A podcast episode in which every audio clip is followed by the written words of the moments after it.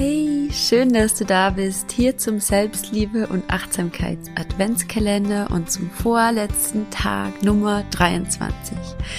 Heute geht es darum, einen Brief an ein zukünftiges Ich zu schreiben. Und jetzt wieder die Frage, why the hell?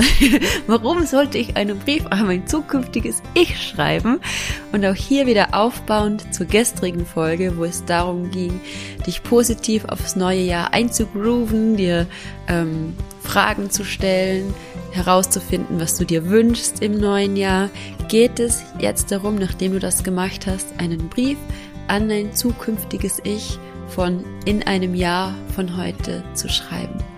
Schreib deinem zukünftigen Ich, wo du jetzt gerade stehst und wie sehr du dich darauf freust, ähm, es kennenzulernen in einem Jahr und ähm, was du dieses Jahr alles vorhast und versprich ihm, dass du ja, dass du Gas geben wirst, dass du den Arsch hochbekommen wirst, dass du dich liebevoll behandeln wirst auf deinem Weg, ähm, dass du losgehst für deine Träume, dass du losgehst für deine Ziele und dass 2024 einfach absolut dein Jahr werden wird. Und dann geh los und mach 2024 zu deinem Jahr. Zu dem Jahr, an dem du so liebevoll und wertschätzend mit dir umgehst wie noch nie.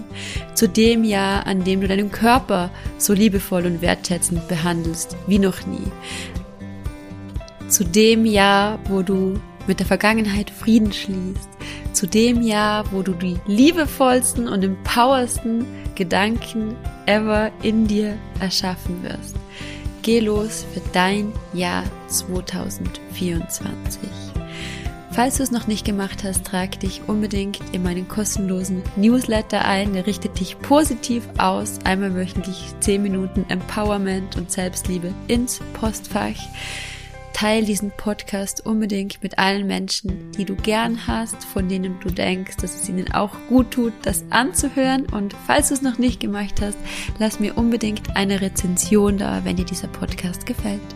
Ich freue mich, dich morgen an Weihnachten noch ein letztes Mal hier im Adventskalender begrüßen zu dürfen. Bis dahin habe einen wundervollen Tag, deine Melina.